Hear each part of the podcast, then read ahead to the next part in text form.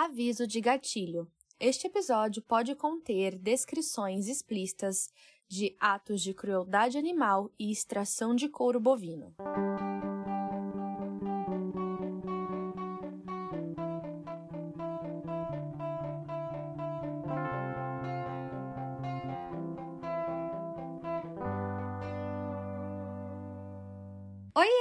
Eu sou a Lola, esse é Por Baixo dos Panos, um podcast em que a gente fala sobre todas as coisas que estão por trás da indústria da moda.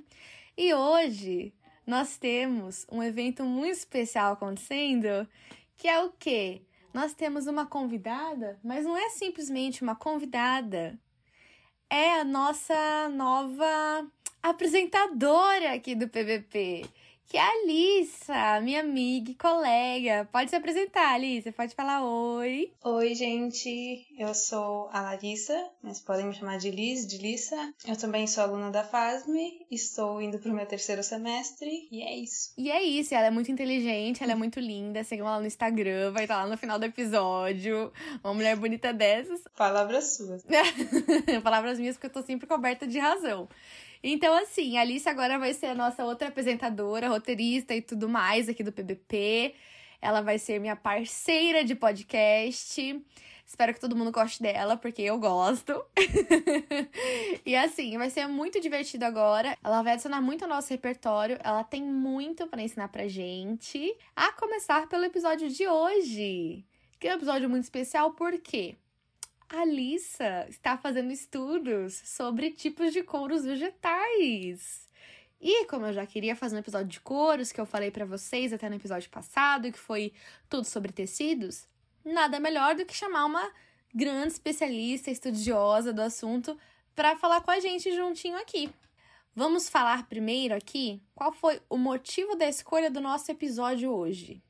O que, que a gente quer passar para as pessoas, né? A gente vai hoje abordar as problemáticas, tanto do couro animal quanto do poliuretano, né? Para falar um pouquinho sobre qual é menos pior, qual é melhor, porque na indústria tem muita essa discussão, né? Sobre, ah, o couro animal tem crueldade, mas é mais sustentável. Ah, mas não, como é muito cruel, a melhor escolha é usar o couro sintético, que comumente é o couro de poliuretano. Então, a gente resolveu trazer um episódio inteirinho para falar sobre isso, para realmente dissertar sobre qual é a escolha menos danosa para o meio ambiente. A gente vai falar tudo sobre o couro animal e o processo. E quem vem falar um pouquinho desse processo da extração do couro animal é a Liz. Então, pode falar, amiga, fique em paz. Bom, então, o que a gente pode dizer sobre o couro? O couro nada mais é do que a pele do animal, em que eles tiram é, a pelagem e fazem um processo de curtimento, em que eles utilizam muitos e muitos químicos. Isso é cruel não só para o animal, como evidenciado por alguns documentários da organização PETA, em que eles mostram que esses animais é, são é, espancados, esfolados, estrangulados, eletrocutados, até envenenados para manter a pele. Então eles tentam matar o bicho de modo que a pele não, não se deteriore seja o mínimo possível danificada, né? Muita crueldade, Sim. só para manter a pele mais intacta possível para o nosso uso. E aí depois eles arrancam essa pele como se fosse um casaco do avesso e acontece que, em alguns, em alguns dos casos, esses animais podem até ter sobrevivido ao primeiro processo e eles estarem vivos durante isso. Acontece muito, inclusive, com as penas, que eles arrancam as penas com as aves vivas. E é um processo cruel não só para os animais, mas também para os trabalhadores. Tem um documentário no YouTube, que se vocês quiserem pesquisar, uma reportagem, na verdade, é, que se chama Peles Escravos da Moda. E lá eles mostram que Bangladesh é um dos lugares com a mão de obra mais barata do mundo e que os curtidores, eles são mal pagos eles utilizam muitos químicos nessas fazendas de pele e dentre esses químicos a gente tem, por exemplo, o crômio. Ele já é tóxico naturalmente, mas eles podem acabar reutilizando esse crômio, por exemplo, que eles tiram de canaletas de água assim e devolvem esse crômio para é, fazer o curtimento em outras peças. Só que quando esse crômio é oxigenado, ele acaba se tornando um crômio 6, que é ainda mais tóxico, e aí ele se torna tóxico também para o consumidor. Então, a pessoa que utilizar aquilo com aquela pele pode ter alergia, pode ter desenvolver tipos de câncer, de dermatite. Então, os trabalhadores são mal pagos, os rios são poluídos, os consumidores saem prejudicados, isso não é rastreado. Eles mostram no documentário também que os containers eles têm que ser controlados, tem um, um medidor né, de, da radioatividade, do quanto aquilo é tóxico, para que a pessoa que vai abrir o container não se contamine, então ela tem que entrar de máscara. E como não tem como rastrear isso, é muito difícil da gente é, saber né, qual é a marca que está utilizando e qual não está. Então, esse já é um dos problemas do, do couro animal. Ou seja, o processo do couro é problemático né, desde a pré-existência dele, já no tratamento com os animais, porque a gente vai abordar agora, daqui a pouquinho, inclusive, que todo esse couro ele vem justamente de onde? Da agropecuária, da indústria da agropecuária, do agronegócio. Então a crueldade já começa lá atrás, durante todo o tratamento dos animais, para retirada da pele, para o tratamento dos funcionários e para a intoxicação posterior. Então é um processo inteiro cheio de problemas, cheio de muitas coisas extremamente problemáticas, né? Então assim, para a gente falar desses problemas do couro animal, a gente tem que falar dos problemas que estão para além dos aspectos de crueldade. Porque dentro da indústria, muitas pessoas justificam o uso do couro animal, principalmente do couro bovino, dizendo que ai, ele é mais sustentável, porque apesar de inserir aqui toda essa crueldade, todos esses processos problemáticos que a Alicia falou, apesar disso, ele é mais degradável, ele é mais reciclável, isso, aquilo. Sendo que isso não é tudo para o que a gente tem que olhar quando a gente quer taxar um produto como sendo algo sustentável. Então, esse couro animal, ele vem justamente das criações dos animais para o abate. Ele vem do agronegócio.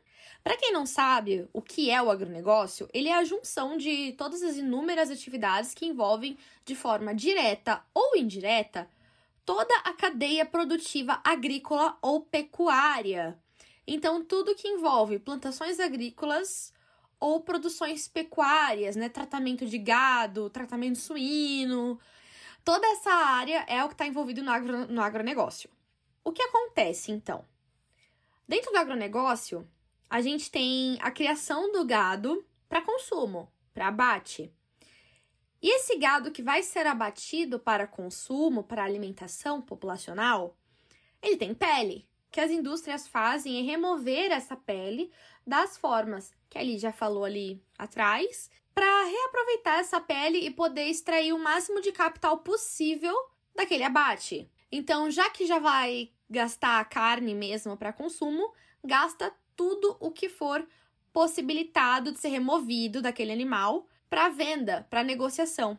O agronegócio, ele tem uma série de problemas. Ele é uma das principais indústrias poluentes do mundo. Entre os problemas do agronegócio está a colaboração com o efeito estufa. O efeito estufa é de uma forma ultra reduzida, assim, bem explicada, bem resumida, uma coisa que é essencial para a vida humana na Terra, mas ele tem que ser mantido de forma equilibrada para que não seja revertido em alguma coisa extremamente negativa, tanto para o planeta quanto para a nossa existência aqui, ao colaborar principalmente com o aquecimento global. O que é o efeito estufa?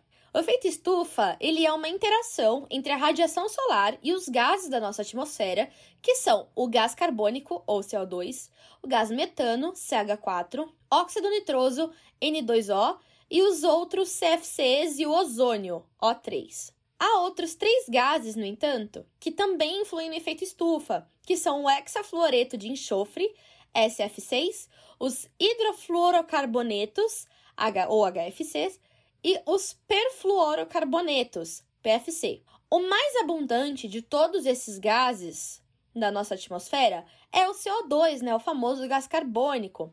E as maiores fontes de emissão do gás carbônico são a queima de combustíveis fósseis, tipo petróleo, carvão e gás natural, e o desmatamento, já que né, as árvores, como a gente também já aprendeu na escola, elas meio que consomem o gás carbônico, elas consomem o CO2 durante o processo fotossintético. Então, o desmatamento ele pode não emitir necessariamente o CO2, embora ele emita também. Mas ele também evita que o CO2 seja reduzido no nosso planeta. Desde a Revolução Industrial, por exemplo, o CO2 na nossa atmosfera subiu 35%, segundo pesquisas da Unicamp. Já o gás metano, ele é 21 vezes mais forte que o CO2 e deriva principalmente da atividade pecuária, além de algumas outras origens relacionadas a lixo, descarte e tal. Ele vem principalmente durante o processo pecuário da digestão bovina. Então, a digestão dos bois emite muito gás metano. O óxido nitroso ele é ainda mais forte que esses dois outros, porque ele é 310 vezes mais potente que o CO2 e vem principalmente de dejetos de animais, do uso de fertilizantes e da queima de combustíveis fósseis. Esses são os gases em que a gente vai focar hoje. Porque adivinha onde tem uma super concentração de todas essas fontes de emissão desses gases? Do agronegócio. No agronegócio! Até porque, né, como a gente falou, produção pecuária, desmatamento, fertilizantes, tudo isso tá hiper concentrado no agronegócio. Então, de um jeito intencional ou não, ele acaba colaborando para o efeito estufa ser desequilibrado e, portanto, para intensificação do aquecimento global. Lembrando que o aquecimento global, colaborado pelo efeito estufa, pode gerar a extinção de inúmeras espécies de animais e vegetais, o que afetaria todos os biomas do nosso planeta e eventualmente poderia acabar impossibilitando a vida na Terra como a conhecemos. Então, não sei para vocês, né? Mas para mim parece um pouquinho grave. E você, amiga, parece um pouquinho grave? Parece muito grave. Até porque parece a gente já está grave. vendo os efeitos, né? Exatamente. Por exemplo, a gente hoje tá gravando no meio do inverno, né? No sudeste do Brasil. E tá o quê? 27 graus hoje fez, simplesmente no meio do inverno. Então, acho que aí a gente já pode ver um pouquinho dos efeitos do aquecimento global, embora não sejam apenas esses, né? Então, assim, só no Brasil, segundo dados do Sistema de Estimativas de Emissões de Gases de Efeito Estufa, ou SEEG, lançados em outubro de 2017 pelo Observatório do Clima, as emissões dos gases no nosso país cresceram 8,9% em comparação a 2015 naquele ano, sintetizando 2,278 bilhões de toneladas de CO2 que atingiram a atmosfera, sendo então um acréscimo de 187 bilhões de toneladas. Coisa pouca, coisa pouca. Não sei nem pronunciar esse número quando eu leio ele no meu papel. Já na época desses dados, o Brasil era o sétimo país mais poluidor do mundo, sendo a União Europeia inteira considerado como uma única nação nessa pesquisa. Então, acho que dá pra gente ver que o bagulho tava bem grave, né? E 76% dessas emissões dos gases de efeito estufa no Brasil são responsabilidade, sabe de quem? Sabe de quem, amiga? Do agronegócio do agronegócio. Então, assim, de acordo com a revista Galileu, se a agropecuária brasileira virasse um país por si só, tá? Se a agropecuária brasileira de repente virasse um país independente, seria o oitavo país mais poluidor do ranking, acima até do Japão. Então, se toda a nossa indústria agropecuária se separasse do Brasil, virasse uma nação independente, ela seria o oitavo país mais poluidor do ranking. Acho que o negócio aí dá pra gente ter uma noção de como é que tá feio. Ainda dentro da agropecuária, além dos fertilizantes, do gado e de tudo que a gente citou aqui como fonte de emissão, tem a carga do desmatamento. Só em 2016, o descontrole do desmatamento acarretou na emissão de 218 milhões de toneladas de gás carbônico a mais que o normal, segundo uma pesquisadora do IPAM, Instituto de Pesquisa Ambiental da Amazônia. Como se não bastasse, né? Se só isso já não fosse ruim o suficiente, a maior parte todo esse desmatamento é o quê? Ilegal. Até agora estamos tudo tranquilo. Lindo o agronegócio até agora nesse episódio. Tá, mas o que, que o couro tem a ver com isso, né? O que, que ele tem a ver? Qual que é o problema do couro, então? No Brasil, como a gente estava falando, o maior fornecedor do couro é o boi, né? O maior é, índice do couro no Brasil é o couro bovino. Já que a gente tem um dos maiores rebanhos do mundo, a gente tem mais de 214 milhões de cabeças de gados, segundo dados de 2020 do IBGE. Daí, né, já que tem muito boi, tem muito couro. Coisa que movimenta, assim, só por ano no nosso país, mais de 8 bilhões de reais. Bem lucrativo para as indústrias que estão envolvidas no processo. Em 2020, 80% dessa produção de couro ia para o mercado externo, principalmente para a China, que era a nossa maior compradora. O couro comercializado ele é justamente das vacas, né, como eu comentei já anteriormente, que foram criadas para o abate em razão da alimentação da população. Por isso, né, como eu comentei também, muita gente defende o uso do couro, alegando que ele seria ah, descartado de qualquer jeito. Mas não é bem assim. Por quê, né? Quanto mais couro você consome, mais dinheiro você fornece ao agronegócio e, portanto, você mais aumenta a demanda do produto e mais incentiva a massificação do abate bovino e da produção cruel e poluente do couro. A gente entra numa questão muito sensível que eu e a Liz até conversamos essa semana, que é a questão das escolhas. Porque você pode pensar, tá, mas eu tô ajudando essa indústria de qualquer jeito, porque eu já como carne. Eu financio o agronegócio comendo carne. Mas aí a gente tem que botar numa balança quais escolhas sustentáveis são mais passíveis da gente tomar, da gente aderir na nossa vida. Eu sigo uma dieta ovo-lacto-vegetariana. A Liz não, ela come carne, né, amiga? Sim. Então, isso quer dizer Por que ela... enquanto.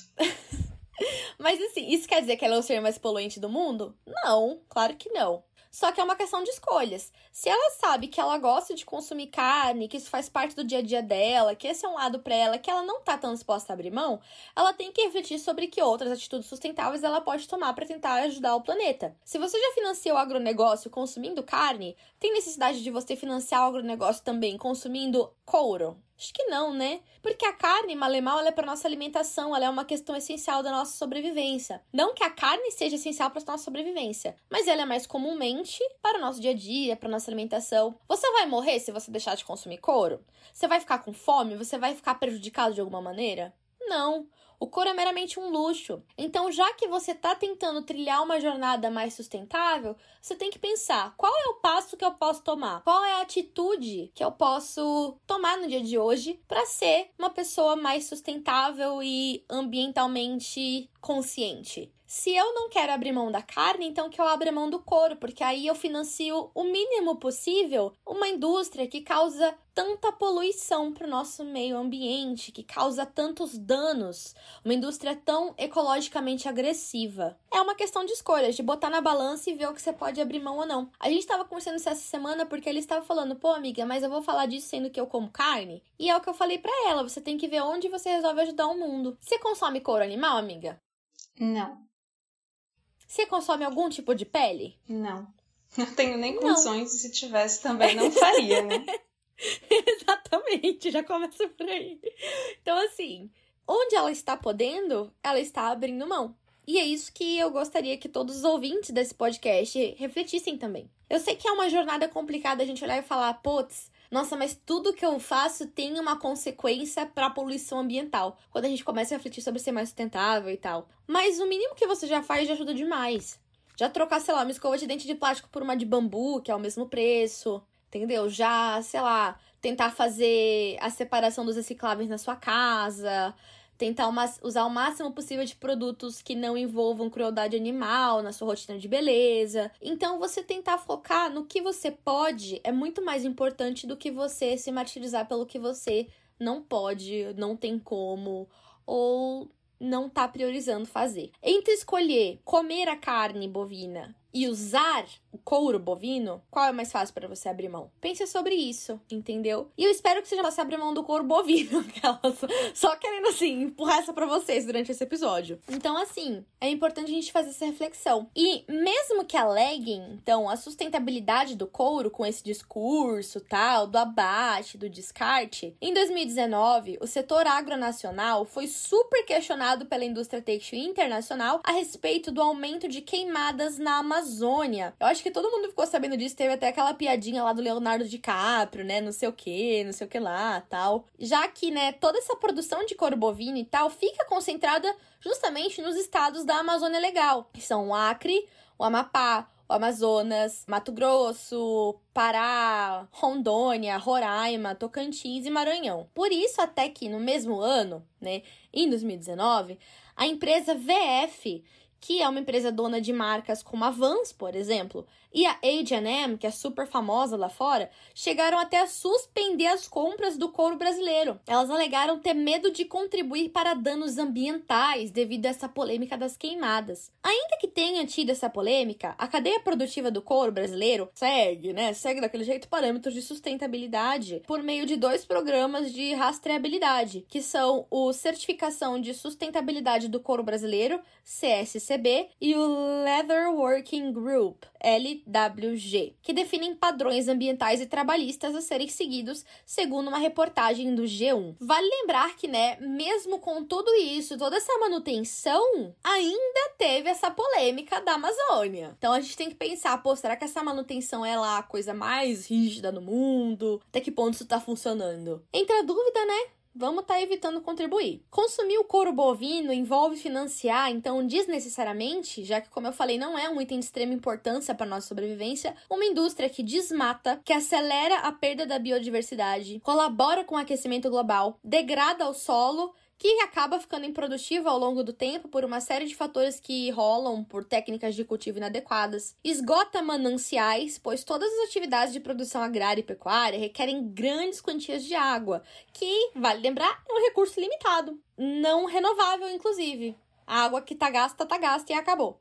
E só para a gente ter uma noção, nos processos produtivos gastam-se cerca de 1.750 litros de água por cada quilo de milho colhido, 4.325 litros por quilo de frango e 15.400 litros a cada quilo de carne bovina. Você está gastando mais água comprando um quilo de carne do que tomando, sei lá, um banho por dia durante três meses. Esses dados do banho são da minha cabeça, mas os outros dados são todos do Brasil Escola e do Grupo Repórter Brasil, inclusive dos litros de produção e tal. Eu só não vi nenhum dado sobre quantos litros de água a gente gasta no banho durante três meses. Tá? É o único dado aí que não tem fonte. Bom, fonte sou eu. Mas assim, dá pra gente perceber que um quilo de carne bovina que a gente compra gasta muito mais água do que a gente consegue gastar no nosso dia a dia em casa. Você tá financiando, então, uma indústria, né, que além de tudo isso, contamina solo, o ar e a água do nosso planeta devido ao uso de alguns agrotóxicos. Essa indústria também gera resíduos de descarte que podem contaminar o meio ambiente se destinados de forma errônea. Então a gente tem que refletir, né, sobre tudo em que a gente está investindo nosso dinheiro quando a gente consome couro animal. E como a gente pode consumir o couro sem contribuir com essa indústria, por exemplo? Se você quer consumir o couro animal, você acha que tem uma qualidade melhor, que tem durabilidade, que vale mais a pena o seu dinheiro do que o sintético, por exemplo? A gente pode comprar, por exemplo, é, de empresas que fazem uso do recouro. O recouro é o que? É nada mais do que o uso de retalhos para a criação de novas peças.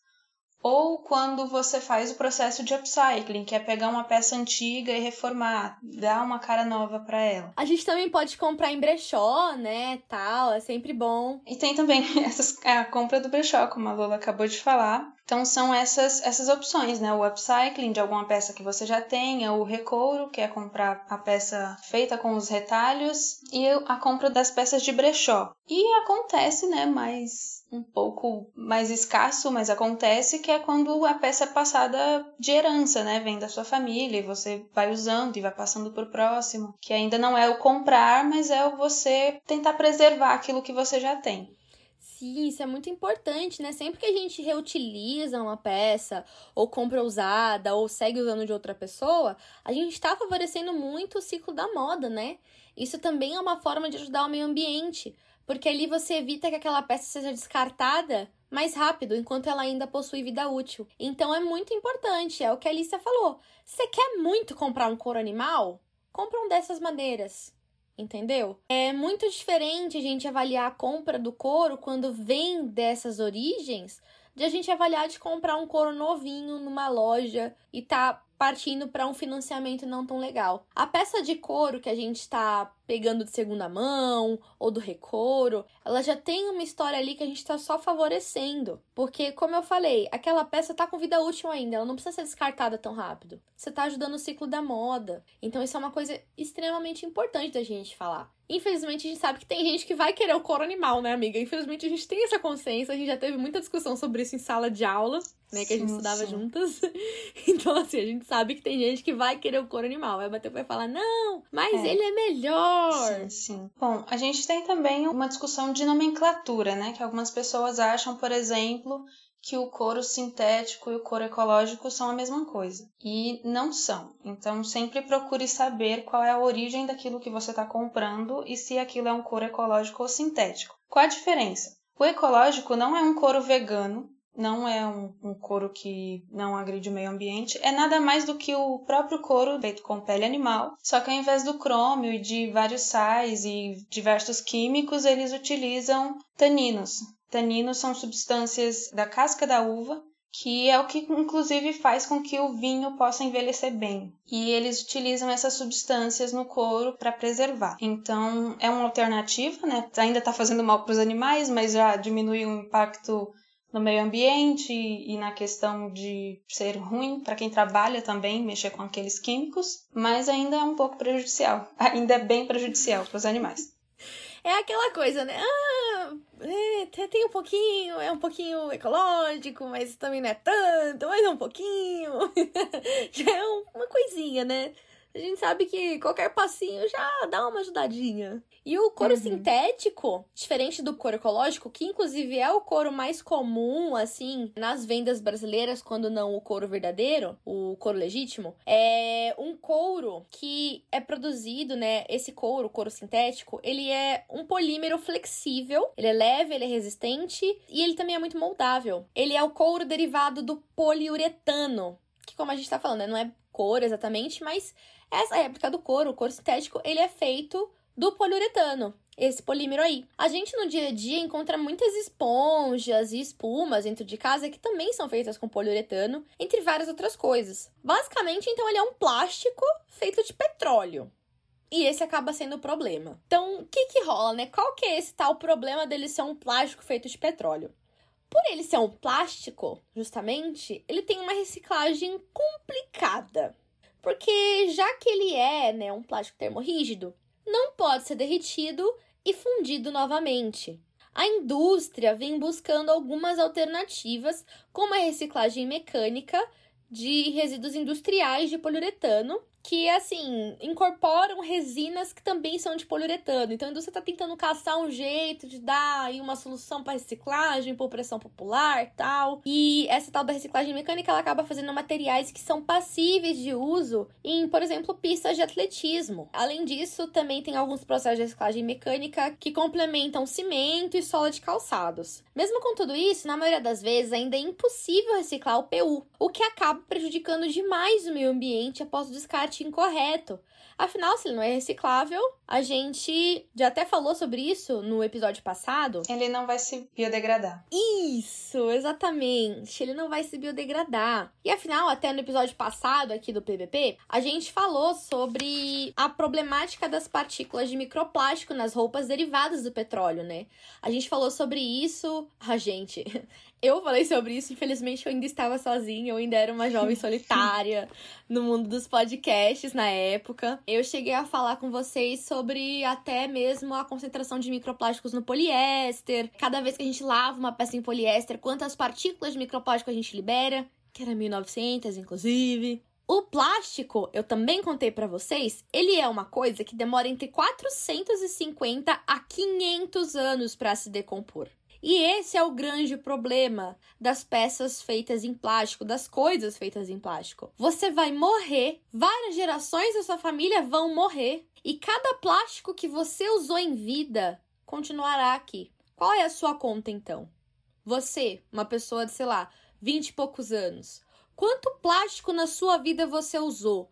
Quantos mil quilos de plástico, quantas centenas de quilos de plástico, centenas de milhares de quilos de plástico você já descartou nesse planeta? Você vai embora daqui e tudo que você usou vai ficar para trás por 450 até 500 anos. Complicado, né?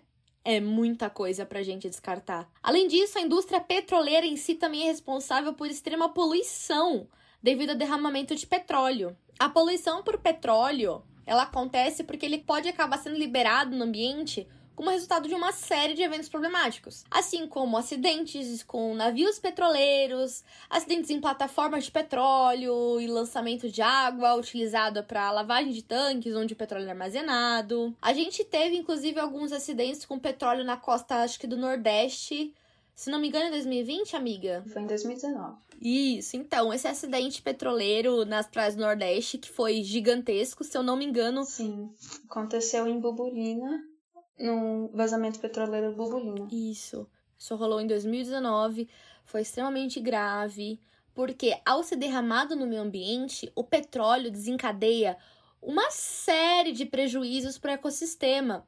Ele causa alterações químicas e físicas no ambiente e, obviamente, prejudica a vida existente naquele local. Quando ele cai no mar, né, por exemplo, ele acaba impedindo a passagem da luz, e isso afeta de maneira imediata, só resumidamente, o fitoplâncton, Fitoplâncton, para quem não sabe, são alguns organismos marinhos que são fotossintetizantes. E para isso, né, por fazerem fotossíntese, eles acabam precisando de luminosidade. Com a redução do fitoplâncton, o zooplâncton que se alimenta do fitoplâncton tem a reserva de alimento reduzida e por isso acaba causando uma bomba em toda a cadeia alimentar marinha. Não somente o ambiente marinho acaba sendo atingido pelo petróleo, os manguezais também sofrem muito com essa poluição. Nos manguezais, o óleo acaba impregnando no sistema radicular das plantas que vivem ali, e isso acaba impedindo a absorção de nutrientes e oxigênios pelas mesmas. Além disso, a região, ela é muito usada, né? A região dos manguezais é muito utilizada para a reprodução de várias espécies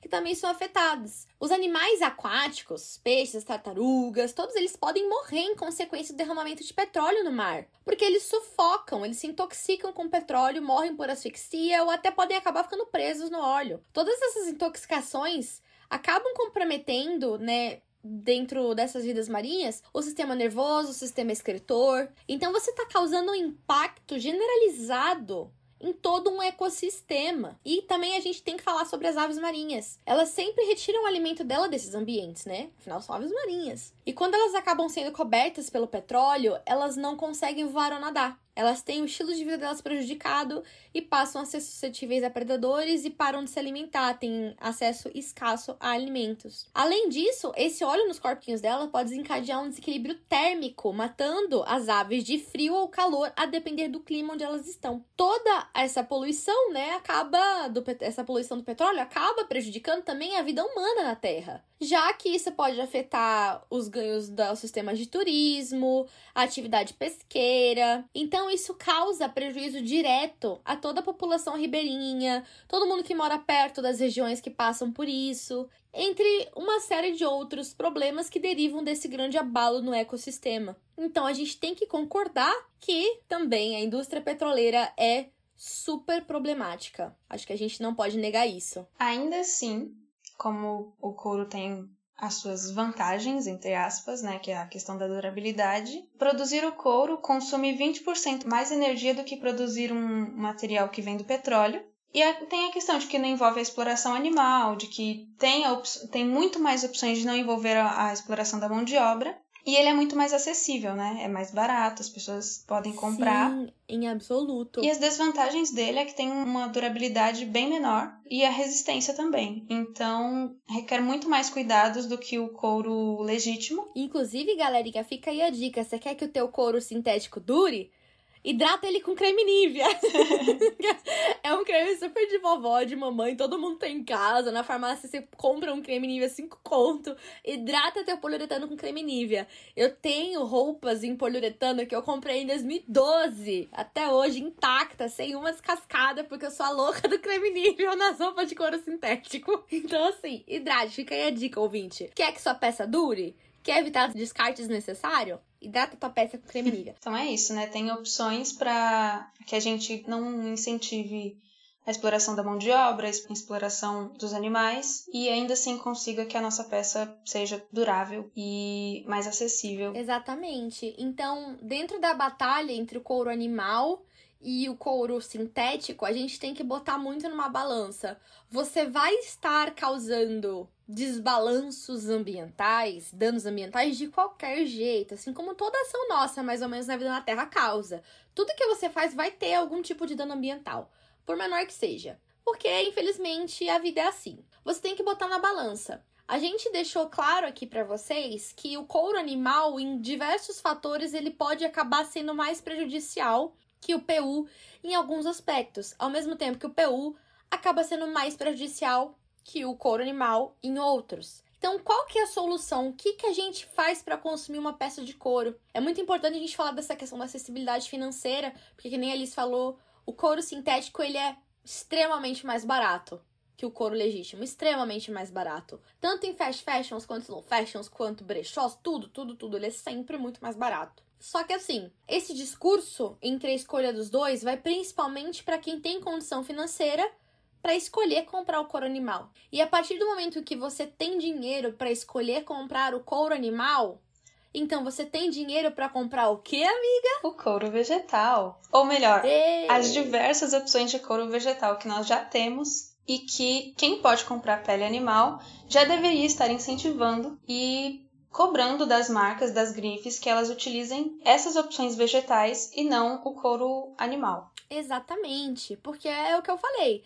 Quando você não tem opção, você provavelmente vai consumir o PU, porque ele é muito mais barato e tá tudo bem. Você não tem que se culpar por não ter o que fazer, ou escolha para tomar. Isso é um discurso que a gente quer deixar muito claro aqui, que a gente não quer que ninguém se sinta culpado por não poder escolher financiar algo mais sustentável. A gente tem que fazer os recortes sempre, vários recortes sociais e econômicos. Quando você não tem condição de optar por uma alternativa sustentável, faça o melhor que está ao seu alcance. Então, você teve que comprar PU? Taca creminho Nivea nele, que ele vai te dar uns 15 anos, entendeu? Então, assim, é o máximo que dá para fazer. E se você, por outro aspecto, tem a condição de comprar o couro animal, faz isso que a gente está falando. Cobre as marcas de produzir com couro vegetal, porque você vai investir a mesma carga financeira para ser muito mais sustentável e ecológico. Se você quer ser chique, se você quer pagar de socialite, couro animal passou, acabou. Agora é o vegetal. Chega Vai lançar você. moda investindo Isso. nas marcas de couro, couro vegetal. Exatamente. É, é, usar couro animal, tendo grana para isso, já é ó, coisa do século passado. Vamos tá voltando no tempo. Eu até fiz uma piadinha nas redes sociais essa semana. Se você não me segue, o meu arroba tá no final do episódio junto com o Dalis.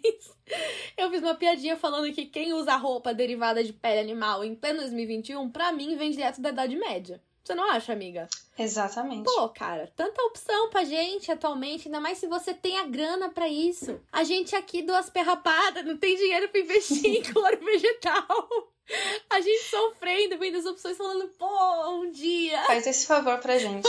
Favor Eu tô louca gente. por um wine leather, que é o, o couro do vinho, né? Vou citar algumas das opções aqui para vocês, algumas das alternativas veganas. E talvez, talvez muito provável que eu faça alguns episódios Por falando favor. mais sobre, sobre eles. Mas a gente já tem, eu consegui numerar aqui 10 e tinha mais outras 10 para pesquisar mas a gente tem como alternativa ao couro sintético e ao legítimo o Pinhatex, que é o couro do abacaxi, o Wine Leather, que é o couro do vinho. Esse, inclusive, é um dos meus favoritos, porque ele é basicamente o couro feito com a prensa da casca de uva e dos óleos e do cacho de uva. Eles prensam isso e tem um, baixo consumo de água. E ele tá para ser lançado. Eles pretendem lançar em escala industrial em 2022, mas já tem algumas marcas que utilizaram, mas assim, grife, sabe? Tipo, teve um carro até, não lembro qual, porque não entendo nada de carro, mas teve um carro que teve seu, a, a parte interior dele toda feita com esse couro. Que inclusive é um couro que eu tô louca pra conhecer também, porque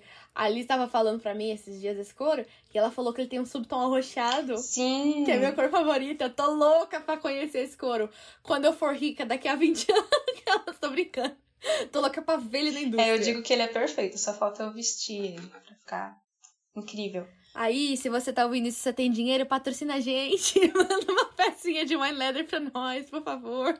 Manda peça que eu faça roupa de voo. Olha, tá vendo? Essa aqui, essa eu botei fé. Eu não sei fazer roupa, mas ele sabe. Manda pra ela que é melhor. Mais ou menos. Enfim, algumas das outras opções que a gente tem é o algodão orgânico encerado, também conhecido como lona, que se utiliza muito no caminhão, mas já tem roupas feitas com esse, esse algodão. O couro de folha, que a gente tem duas empresas, a Tree Tribal e a Tamon. A Tamon é britânica, a Tree Tribal trabalha mais na Indonésia. A gente também tem o couro de cortiça, o couro de cacto, o couro de cogumelo, a celulose bacteriana, o couro de maçã e o lignea. Esse último, o lignea, ele é um couro feito de madeira. Eles utilizam, tipo, lascas bem fininhas da madeira. Com uma árvore só, eles conseguem fazer cerca de 400 metros quadrados de tecido. E ele é muito bonito, então tem, tipo, várias opções de estampas que você pode ter de acordo com a árvore que foi escolhida. E toda esse, essa plantação e esse corte da árvore pode ser rastreado, como muitas empresas já fazem, né? Como a Faber-Castell, que divulga em todas as suas caixinhas que as árvores deles são plantadas só para aquilo, entendeu? Então, tem como você fazer um rastreamento, tem como você fazer um controle disso. Dentre os outros, o que eu tenho a comentar aqui, deixa eu ver, entre o couro de cogumelo e o couro. Ah, o couro de cacto parece ser um dos mais interessantes e promissores para a indústria. Por quê? Porque ele, é, ele pode ser misturado. Então, ele se chama deserto. Foi descoberto por dois mexicanos e basicamente eles descobriram como fazer uma mistura, colhendo as partes maduras do cacto, eles fazem uma mistura e eles podem colocar essa. Não é um pigmento, é um, uma, uma espécie de massinha. Podem grudar essa massa, tipo, misturar ela no algodão ou no poliéster. E aí vai da alternativa que o cliente quiser, que achar mais sustentável. Se ele colocar no poliéster, já não vai ser biodegradável, mas se ele colocar no algodão, já é uma alternativa mais sustentável. No algodão orgânico. Muito importante destacar aqui o algodão orgânico. Porque o algodão também tem tem os seus problemas. Falamos sobre isso no episódio passado, corre lá, aquelas publicidade. Vão lá ouvir. É isso, vão lá ouvir os outros episódios. Acho que é isso. Nos outros episódios eu posso comentar mais um pouquinho sobre cada um deles. Um pouquinho não, falar mais sobre eles. E que nós temos já opções vegetais de couro que só faltam, só falta incentivo para que elas apareçam dentre as grifes, dentre as grandes marcas, para que essa se torne a moda. Aê! Então assim, se você, querido ouvinte, tem condição financeira para escolher consumir o couro animal, não consuma. Consuma o couro vegetal. Escute tudo que essa princesa belíssima dark que nós temos aqui. Vamos ver o Instagram dessa mulher, gente. Tem cada foto, sério, belíssima. Linda, linda, linda, uma princesa. Enfim, escutem tudo que ela disse, tudo que essa diva falou para vocês. Comprem couro vegetal. Esperem o episódio da Liz, ou os episódios, de repente, isso pode virar uma super série aqui do PBP. A série do couro. Esperem ela falar para vocês sobre couro vegetal. Tomem essas alternativas mais sustentáveis como o foco de vocês. Porque a partir do momento em que você pode optar Opte pelo melhor, não para você, mas para o planeta que você habita. Pensa no coletivo. O couro animal ele vai estar tá financiando uma indústria extremamente problemática. Mais uma vez, importante reiterar o que eu falei. Se você não tem acesso financeiro às alternativas sustentáveis, tudo bem. Se o couro que você pode comprar é o PU, tudo bem. Você faz o que você pode fazer. Se o que você pode fazer pelo planeta hoje é trocar sua escova de dente por uma escova de dente de bambu, tá ótimo. Se escolha sustentável que você pode fazer hoje é separar o lixo reciclável da tua casa, tá ótimo. Fechar a torneira do chuveiro quando você não tá enxaguando o cabelo, tá ótimo. O que você fizer que tá ao seu alcance já é o melhor que você pode fazer. Agora, se você tem condição de fazer muito mais que isso, você não faz, você é um bundão. Aquelas, tô brincando, pessoal. tô brincando, mas é sério. Se você tem condição de sustentar e você não é, me passa seu endereço por DM, eu vou aí te dar um chacoalhão. Faz favor. Eu fico de cara vendo no Instagram como é fácil para as pessoas que têm uma estabilidade financeira gigantesca gastarem dinheiro com marcas erradas, com peças erradas não se importa se tudo que tá vestindo é feito em poliéster, poliuretano, poliamida, tudo que solta um monte de partícula de microplástico, não se importa se está consumindo de marcas que já foram denunciadas por mão de obra análoga escrava, não se importa. A pessoa rica que não se importa em sair da bolha para refletir sobre no que, que ela está investindo o dinheiro dela. Então, se você tem condição financeira de fazer o melhor pro planeta, toma vergonha na tua cara e faz. Sou agressiva. Mais um adendo aqui que tinha esquecido, mas agora que a Lola falou, eu lembrei que, dentre as vantagens do couro sintético, a gente tem essa questão do microplástico, né? Que ele solta o microplástico se você lavar, se você for esfregar. Mas o couro já é um tipo de um material, né? Ele não é um tecido. É um material que geralmente ele não vai ser lavado. As peças não são feitas para serem lavadas. Isso, por favor, não lave seus coros. É, não é para esfregar, gente, passar sabão em pó no negócio até arrancar, não. Pelo amor de Deus, gente. Dá para fazer um, uma lavagem a seco e aí tipo, isso não vai soltar microplástico. Então, se a gente for pensar por esse lado, o couro sintético é uma opção ainda mais acessível e menos agressiva. É, menos agressivas ao meio ambiente. Dentre as que a gente tem disponíveis agora, né? É, que são acessíveis, né? Lembrando. Então, tipo assim, malemal, entendeu? Malemal, ele ainda não é tão agressivo quanto o couro animal em alguns aspectos nesse sentido. Então, muito importante falar isso. Não lave seu couro. Isso é uma coisa que falam muito aqui em casa, que minha mãe, coitada, tinha mania de ficar lavando couro. Falou, mãe, não lava couro. Lavagem a seco. Resolve já. É, então, gente, a lavagem é a seco, então ainda tem, garante algumas vantagens aí. Além da durabilidade, porque se você ficar esfregando teu couro, lavando ele na máquina, menina, teu couro vai descascar em duas semanas. O teu PU não vai durar, não. Então, assim, coitado do seu PU. Cuide do seu PU. Se o que você pode ter é o seu PU, cuida dele. Inclusive, sugeri o episódio aqui, né, para falar de, de couro. A Lola sugeriu, é, eu aceitei, mas eu tenho o PU e é o que eu posso comprar, né? Então é o que eu tenho. Mas não tô dizendo pra nenhum metaleiro, nenhum roqueiro, nenhum gótico aí, não compre couro ou coisa assim, porque você tá acabando com o meio ambiente. Se você não quiser comprar, não compra, né? Melhor ainda.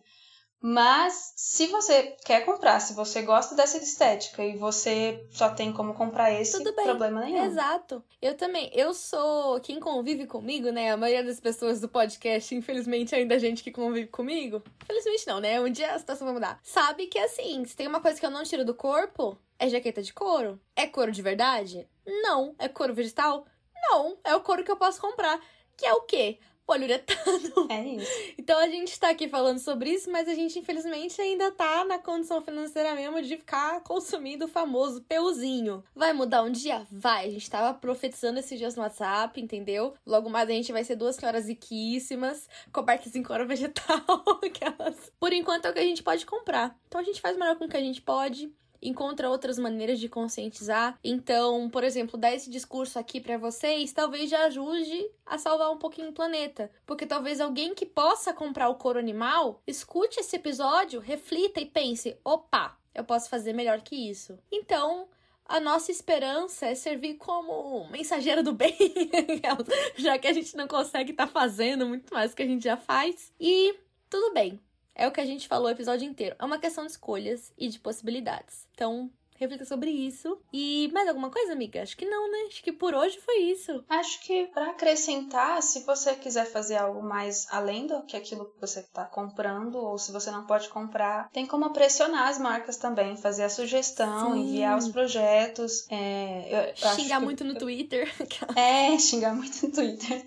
Vou fazer os próximos episódios aí. Se alguém quiser pegar como referência é, os coros que eu vou citar, ou pesquisar algum, alguns outros para pressionar as marcas e sugerir, incentivar com que eles patrocinem essas, essas novas alternativas, é muito interessante também. Eu fiz uma assinatura do PETA outro dia contra o couro e aí eu coloquei no e-mail adicionando esse trecho sugerindo né, o uso dos couros vegetais. Então, se vocês quiserem impressionar as marcas, também faz diferença. Isso, porque a gente tem que lembrar sempre que o que move o mercado é o público, né? Então, se o público fala não quero mais couro animal, não vai mais ter couro animal. Se o público fala quero couro vegetal acessível, vai surgir couro vegetal acessível. A gente tem que normalizar a aderência das marcas aos usos sustentáveis das formulações das peças. Por exemplo, a gente tem muita poliamida em vários setores de peça de roupa hoje, que nem eu falei no episódio passado, e o público começou a buscar tanto pela poliamida biodegradável que hoje em dia você consegue comprar ela quase que pelo mesmo preço da poliamida normal. O preço cai cada vez mais porque cada vez mais marcas aderem à poliamida biodegradável e mais fácil fica de você achar essa alternativa por um preço que você pode pagar. Então, o barulho popular faz toda a diferença do mundo. Eu sei que aqui no Brasil várias marcas de slow fashion ou de consumo que pregam consumo consciente já estão investindo em cor de cacto e alguns outros. A Liz até tava falando esses tempos sobre insecta shoes, né, amiga? Uma coisa assim? Sim, eles utilizam Eles fazem muitos sapatos com materiais recicláveis. Isso, inclusive a Nathalie Neri, se eu não me engano, tá com uma coleçãozinha de sapato com a Insecta.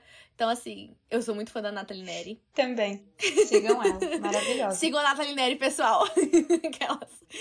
Maravilhosa, perfeita em todos os aspectos e tudo que se propõe. Então, assim, a gente já consegue achar marcas com algumas alternativas do couro vegetal aqui no mercado nacional, que inclusive seguem 90% delas, se eu não me engano, já deve seguir o sistema slow fashion, porque é muito difícil nas fast fashions você achar esse tipo de couro ainda, infelizmente.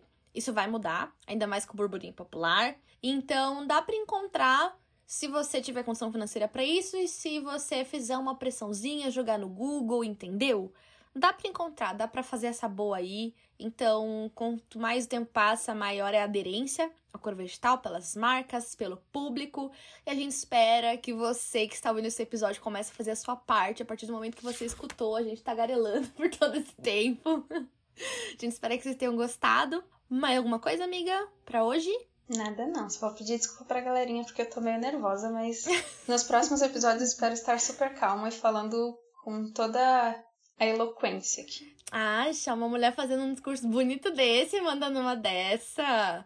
Mas é, galera, dei muito amor pra Liz, por favor. Vocês me dão um monte de amor nas redes sociais. Vocês vão lá no perfil dela, dá pra ela também. Amiga, fale seu arroba aqui para nós. Vai ter na, no encerramento também, mas fale seu arroba aqui para nós. Arroba Lissa, underline Cavalcante. Isso, então vão lá, vão dar muito amor pra essa mulher. Sigam ela, entendeu? Vocês vão ver que o perfil dela é perfeito. Totalmente diferente do meu, inclusive. Eu estava avaliando isso. Não, acho que o meu namorado estava vendo isso falando, amor, vocês parecem polos opostos. Nossa, nada a ver. Eu fico pensando justamente, nossa, ela produz tanto conteúdo, aí eu olho a minha, tipo, foto minha, foto minha, foto do meu gato, foto minha, foto minha. Foto do trabalho da faculdade, que tipo, tem, é o que mais tem ultimamente. Você vai ver minhas fotos, é tudo, sei lá, e tudo roxo, tudo rosa, não sei o quê. A foto da Liz, tudo assim, num conceito maravilhoso. Então, explore o Instagram dela, porque o Instagram dela é um paraíso visual.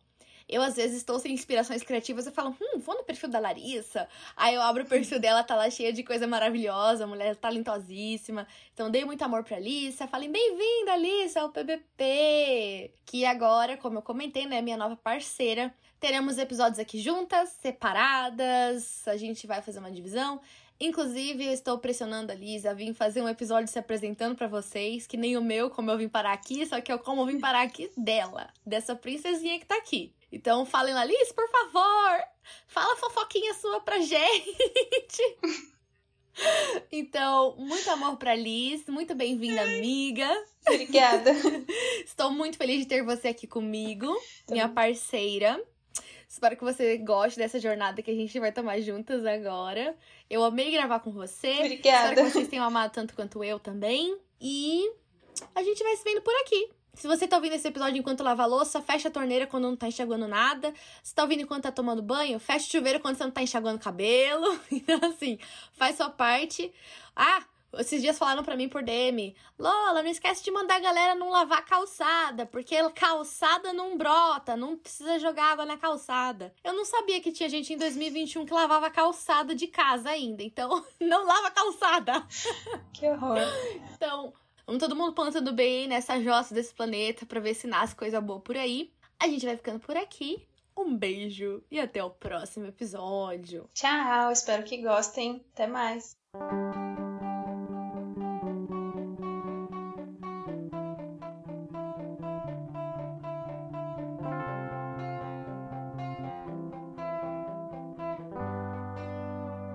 Este episódio foi roteirizado por Paola Zenger, arroba Lola Sicari no Instagram, Larissa Cavalcante, arroba Lissa underline Cavalcante no Instagram. A arte da capa foi feita por Clarissa Pinto, arroba clartum.art no Instagram. E os jingles de encerramento e abertura foram compostos e tocados por Gabriel Teles Manzano, arroba biel.manzano, também no Instagram.